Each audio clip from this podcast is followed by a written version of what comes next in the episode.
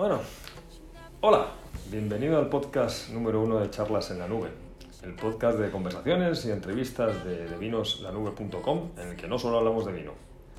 Con estas conversaciones hablamos con personas que consideramos interesantes y por ello creemos que te pueden aportar valor. En este primer episodio se sube a la nube un tipo muy grande, y no solo por su tamaño que roza los dos metros, sino grande de corazón.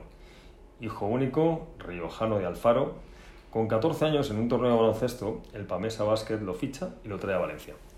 De Alfaro, que apenas llegaba a 10.000 habitantes, pasa a vivir en un piso compartido con otros jugadores y en Valencia que rondaba los 700.000. Tras unos años ve que lo tendría complicado para vivir del baloncesto y comienza con su otra pasión, la informática. Pasó de destripar ordenadores a programar, de ahí a organizar eventos deportivos, a trabajar con marcas, a crear campañas, a crear su primera empresa de informática, Infofinity, a crear su agencia de comunicación online y por último a crear la M de Marketing, la empresa de marketing digital por la que nos conocemos. Además de estar muy, involucrado desde siempre con chavales en riesgo de exclusión social.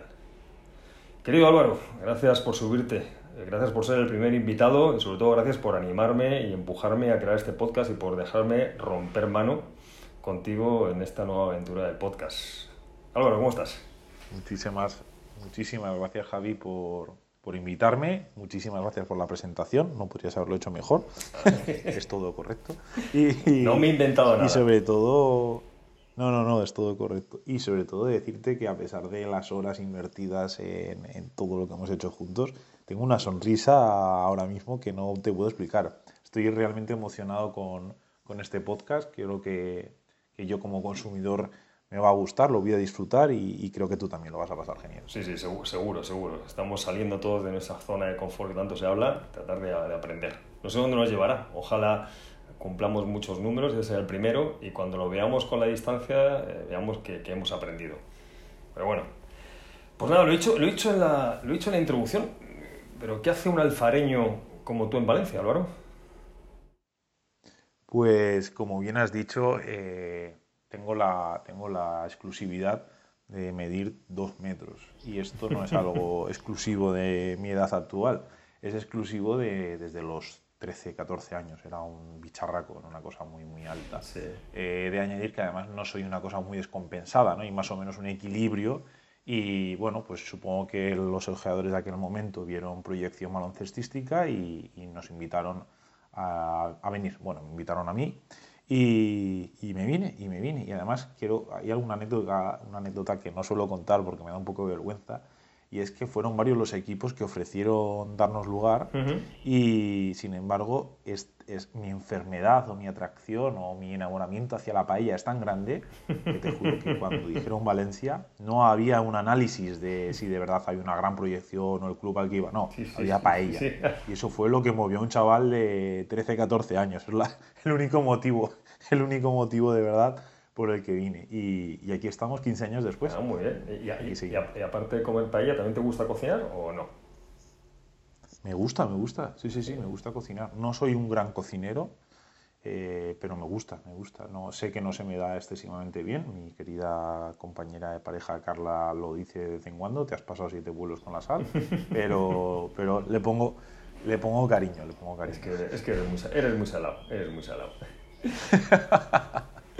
y entiendo que efectivamente, que, que, hablan siempre de los valores del deporte, ¿no? Y esos valores del deporte ya de alto nivel como, estás, como estuviste tú en un tiempo, ¿qué traslado puedes hacerlo a la vida, a la vida real, incluso al mundo de la empresa o al mundo del trabajo? Entre, lo, lo ha sido, yo creo que lo ha sido todo para mí. O sea, entiende que al final cuando te extraen de tu núcleo familiar tan joven, eh, y me vas a permitir esta palabra en tus podcasts, la hostia es eh, sales de tu zona de sales de tu zona de confort. Además, soy hijo único con una gran mamitis desde niño y, claro, llegas aquí y claro, encima me metieron en un piso con, con, gente de absolutamente todas las nacionalidades y todas las edades.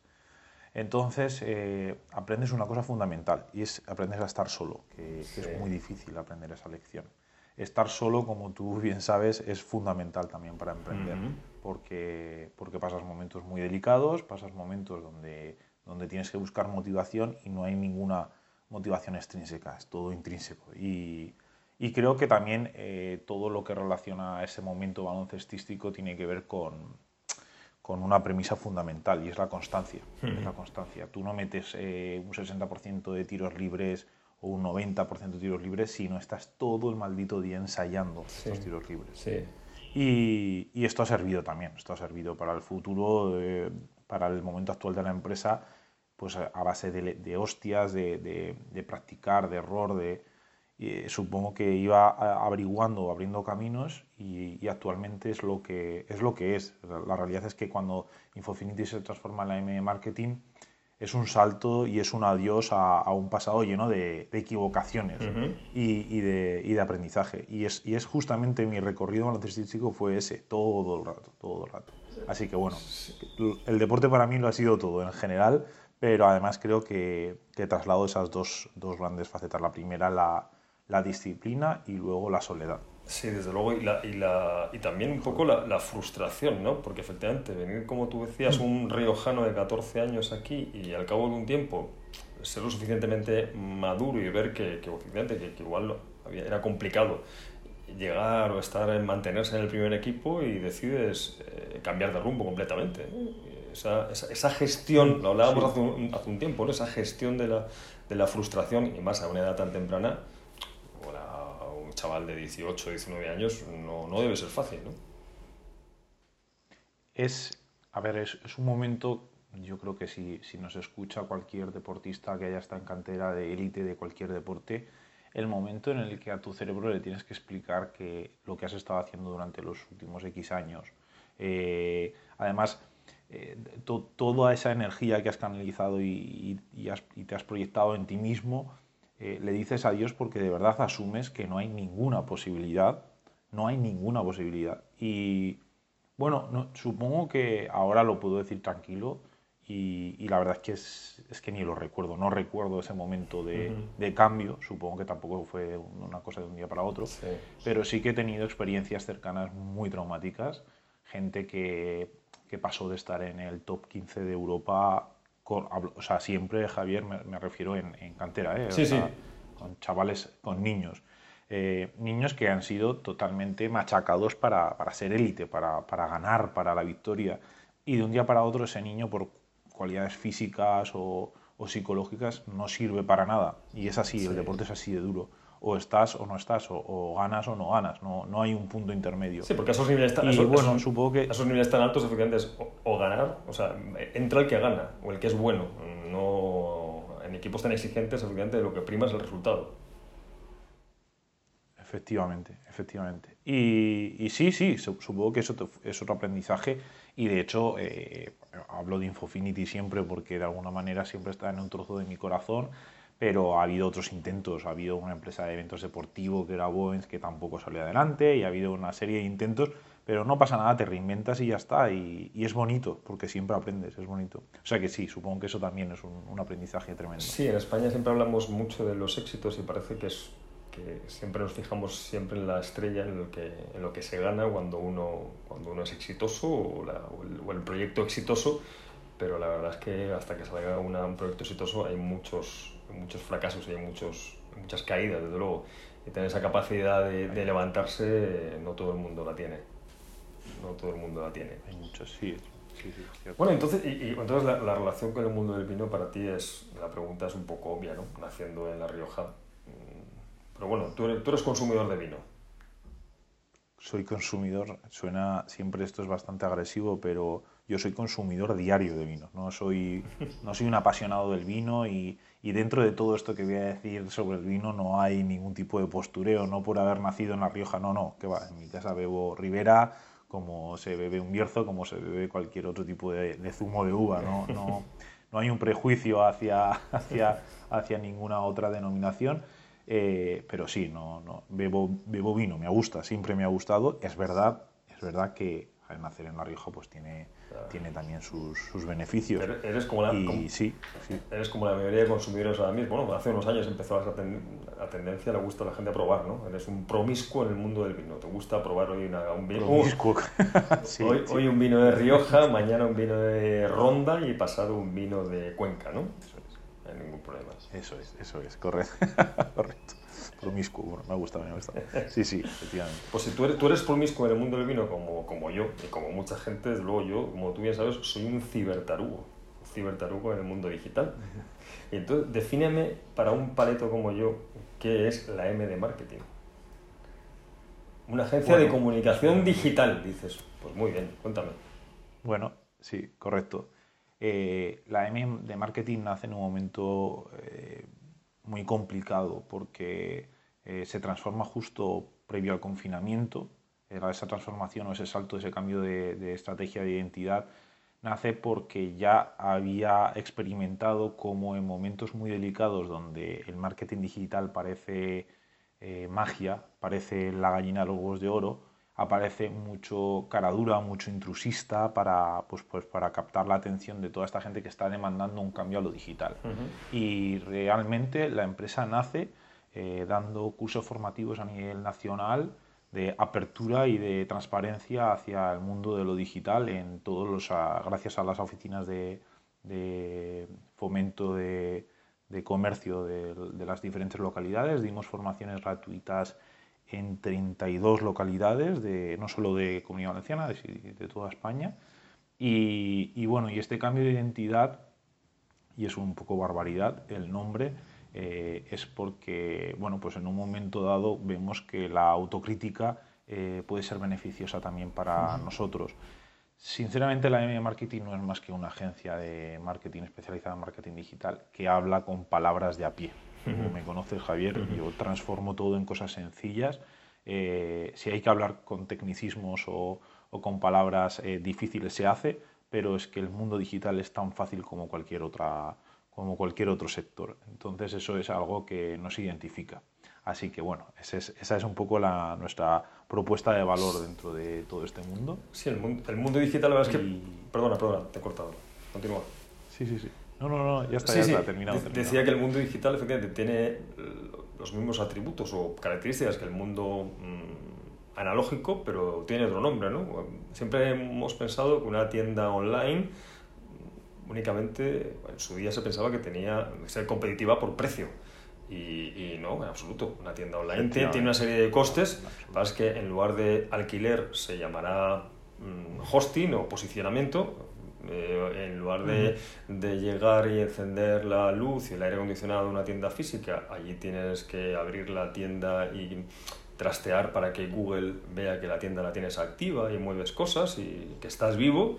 Y tienes que bueno, crear unas fotos chulas para que el producto sea atractivo, mantenerla muy al día, generar contenido, al final tiene una serie de costes intrínsecos que se llaman de otra manera a los que puede ser una tienda física y, y pero hay que pagar. Pero que hay que, que, hay que pagarlos. Eh, eh, eh, es, está muy bien descrito. Yo siempre digo, bueno, te puedes imaginar, llega muchísimo cliente diciendo, mira, quiero montar una tienda online de colchones y quiero estar en la primera posición de Google. entonces tú le dices, bueno, pues sí, claro, lo podemos hacer, hay mil recursos para hacerlo. Pasas un presupuesto y se echa las manos a la cabeza.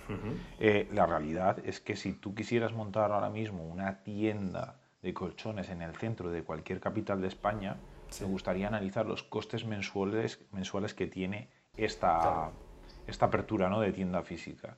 Y cuando lo transfieres al mundo digital, que encima no hay límites de localización, porque además el consumidor ya ha habituado a los envíos y a las entregas a domicilio, pues eh, parece que no, que no es... O sea, hay gente que lo entiende y está posicionada en el mercado como líderes y muy estrategas, y hay otra gente que no entiende que haya que pagar a, señor Google o, a cualquier otra plataforma de, donde podamos obtener resultados de búsqueda, eh, no lo entienden. Y, creo que además el símil es, muy interesante. Oye, tú quieres abrir una tienda, imagínate abrir la tienda con mayor visibilidad de toda España.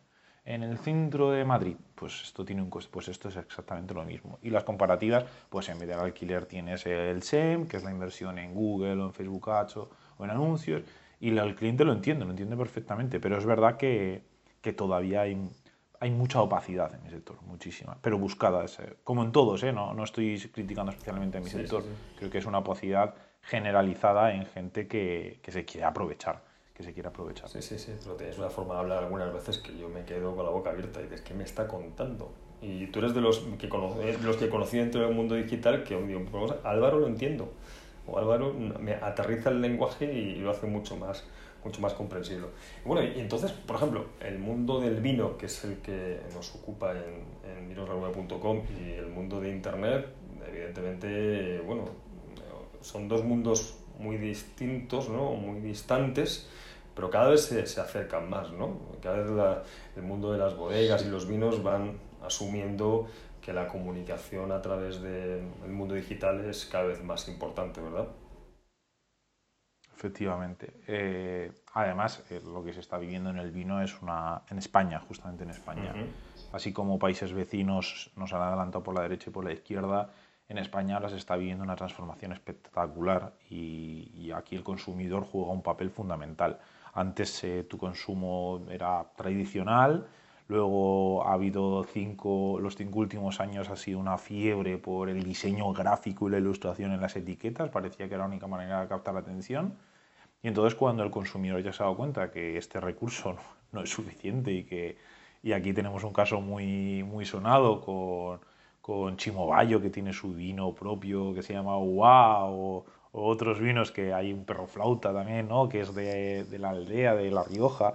Hay vinos que, vamos, que se han esmerado muchísimo en poder captar la atención del consumidor a través de su etiquetado, pero luego tenemos ejemplos que han hecho un trabajo de comunicación excelente y nos hemos dado cuenta que al final un vino es como una, una gran empresa y no puedes basarte solo en esos valores. Eh, tienes que crear una, buena tribu, eh, tienes que tener un buen un buen vino, tienes que tener, tienes que captar la atención de quien de verdad es un cliente potencial para tu vino, pero sobre todo el consumidor cada vez se deja engañar menos. Y esto es un reto constante para nosotros, que sabes que trabajamos con mucha bodega. Eh, está siendo apasionante, sobre todo porque hay una apertura hacia el consumo de diferentes tipos de, de, de vinos, de uva. La gente ya entiende que la garnacha no es un tipo de, de vino tinto, sino que es una uva, que el tempranillo, ya la gente empieza, y esto se nota también en la generación de contenido de valor que están haciendo eh, las bodegas. Cada vez es más específica y está más elaborada y, para mí como consumidor del vino, como buen riojano y como marketingiano, lo estoy disfrutando. Estoy disfrutando esta mejora que creo que va a converger en que España eh, de verdad va a tener que hacer algo para, para exportar eh, unido de la mano y, de verdad vender esa marca que siempre hemos hablado tú y yo de manera unificada, porque todo el mundo se está buscando un hueco y se hace competencia entre nosotros mismos para la exportación y no es el camino. Y bueno, y sé que se han tomado mil iniciativas y se conseguirá. Pero, pero bueno, bonito, bonito, ¿eh? Tú también, ¿no? ¿Cómo vives todo, todo este momento, Javier? Porque para ti es mucho más complicado que para mí. Sí, desde luego yo me acuerdo que estaba en una, en una mesa redonda, ¿qué fue? De Albert, estaba en Barcelona, en Barcelona Wine Week, y era Alberto Saldón, el director de comunicación de Ramón Bilbao, el grupo de Zadive, y, comentaba, la verdad es que me pareció muy interesante porque decía, en el mundo del vino eh, nos preocupamos mucho de la, de la elaboración, por supuesto es fundamental, pero hay que invertir tanto en elaboración, en producto, ¿eh? como en comunicación. Eh, no solo hay que ser bueno, sino hay que contarlo, saber contarlo y es una forma de decir, oye, aquí estoy, pero hay que contarlo, hay que contarlo bien, hay que invertir tanto en comunicación como en, como en producción. Y, muchas veces nos, preocupamos de hacer un buen producto, que es, repito, es importantísimo, pero, pero hay, que saber, hay que saber contarlo y saber a quién te diriges y cómo es el, el lenguaje y el canal adecuado para llegar a ese público. Eh, no es fácil, pero, pero hay un trabajo. Y, bueno, y la marca España, como tú bien comentabas, tiene que, ir ganando cada vez más peso. La gastronomía española, eh, desde hace años, cada vez está más presente en, en, el mundo y el vino, evidentemente, forma parte, forma parte de esa gastronomía y forma parte de la cultura de este país. Desde luego que sí. Entonces, y bueno, y a raíz de, bueno, de esta terrible ola que estamos pasando del COVID, eh, bueno, entiendo también que, que, ha habido una aceleración de, del, Internet, del, del, marketing online, del, del comercio digital y, y, del vino, ¿no? Antes era mucho más complicado que la gente comprase online, pero bueno, ahora mismo se ha revolucionado todo. Tú estás viendo también un, un, incremento del, de, tiendas que te aparecen o gente que te sugiere o que te propone crear tiendas online, ¿no? Nosotros hemos duplicado plantilla en los dos últimos años eh, y bueno, ha sido la verdad que ha sido una, una auténtica alegría también ver cómo el empresario, la pyme, el autónomo confía en que Internet sí que es un medio. Y todo esto, vuelvo un poco a lo que he comentado con el vino, todo esto es culpa del consumidor. El consumidor se ha visto obligado a consumir Internet. Entonces ha habido un hábito en, eh, unos cambios en los hábitos de consumo espectaculares. Ha incrementado estadísticamente nuestras tiendas online han pasado a vender el, el 250% y no porque hagamos mejor nuestro trabajo, que seguramente sí, al ser más equipo y más cualificado, sino también porque, claro, de repente se ha triplicado el cliente potencial. Eh, y esto pues es, es, una obviedad, no, o sea, no, no, hay magia, no hay nada, simplemente pues nos confinaron y, y nos vimos obligados a... Bueno, y, y, luego además, así un poco extraño, solo conozco el caso de España, no sé los demás países, pero en España ha sido muy curioso porque la gente... Eh, te encierran y en vez de minimizar los gastos o el consumo, eh, nos volvimos muy locos y empezamos a comprar de todos. eh, Tengo un, trabajamos con GLS, eh, una empresa de transporte, y me comentaba uno de los repartidores, que es el que está aquí en la zona de la oficina, me decía, yo no sé, la de bicicletas, la de que he entregado hoy, la de bicicletas, claro. La gente tuvo que buscar, tuvo que buscarse la vida, es que no hubo otra. Ha sido, la verdad que, que ha, ha, ha sido, vamos, ha sido una carrera de fondo y de hecho hoy lo comentaba con Belén, que es una amiga que tenemos en común, Belén Torreglosa, sí. y ya parábamos, ¿no? Ya se, se, cierra el año, el 23 cerramos. Y es como, madre mía, hemos estado trabajando, esto ha sido muy bonito. Junto a ella hemos estado en Guatemala, República Dominicana, Perú. Hemos estado trabajando en, en países que si no fuese eh, por el confinamiento, jamás yo creo que nos hubiésemos sentado ni siquiera a plantearnos esa posibilidad. Pero claro, de repente todo el mundo a hacer una videollamada todo el mundo confía en esa videollamada, porque antes siempre había una barrera ¿no? con lo físico, es como, bueno, sí, vale, hacemos la reunión comercial eh, por online, pero luego firmamos físicamente, se acabó. O sea, todos esos muros se han derribado solos. Entonces, la verdad que para nosotros mm, ha sido la hostia. Sí. Para mí, para Álvaro Gutiérrez como persona, pues psicológicamente como todo el mundo. Pero para Álvaro Gutiérrez, gerente de la M Marketing, eh, ha sido la, la, leche, o sea, nos lo han dejado en bandeja. Pero vamos, aún así, eh, con sinceridad, si pudiese echar para atrás, me da igual el crecimiento de la empresa. eh, hubiese preferido que nada de esto hubiese pasado, sí, por, supuesto, lo, por, supuesto, Lógicamente, pero bueno, hay que sacar lo positivo dentro de lo malo que nos ocurre en esta vida, desde luego. Uh -huh. O sea, que ves, sí. ves, ves posi posibilidades de crecimiento, desde luego, ves con el mundo, de, el mundo online y el mundo del vino, desde luego. El mundo, Está... el mundo online sí, el mundo del vino, tú, tú, tú lo sabes, perdona que te interrumpa, Javier, tú lo sabes más que nadie, se están dando palos de ciego porque hay tal necesidad de querer estar presente. Recordemos el caso de AliExpress, ¿te acuerdas que lo comentamos? Sí. Oye, que van a vender estos, tampoco hace falta ahora poner nombres, ¿no? Pero de hecho no sabemos si es un caso de éxito o, una, o un caso de pérdidas absolutas, pero yo recuerdo la primera botella de vino en AliExpress y dije, oye, va la Virgen, ¿qué demonios está pasando? Se me escapa, a mí se me escapa, yo tengo que entender esto. Y estuvimos tres días pensando en pero vamos a ver, esto tiene salida, de verdad esto nos interesa, hay que estar presentes aquí. Eh, el, el, tema y el problema, como siempre, cuando un producto llega a un mercado, entre comillas, virgen, eh, y todo el mundo quiere estar presente, uh -huh. es, el problema es ese, que el, que el consumidor no lo estamos canalizando hacia un lugar, así como las inmobiliarias llevan años y años y años de ventaja o cualquier otro tipo de producto eh, o servicio, en este caso el vino ahora mismo hay un jaleo. la presencia del vino está tan difusa, tan dispersa, sí. es una locura, es una sí, locura. Es, Pero es bonito, es bonito porque... Sí, cierto es que es un, es un mercado tan, tan tú, tú, lo sabes bien también, que es tan, tan atomizado, ¿no? Eh, somos tantos y tan pequeños, la mayoría de ellos, claro, en España estamos hablando de en torno a las 4.200, 4.300 bodegas. Marcas, pues ya, ni, ni, ya nos perdemos la cantidad de marcas que hay.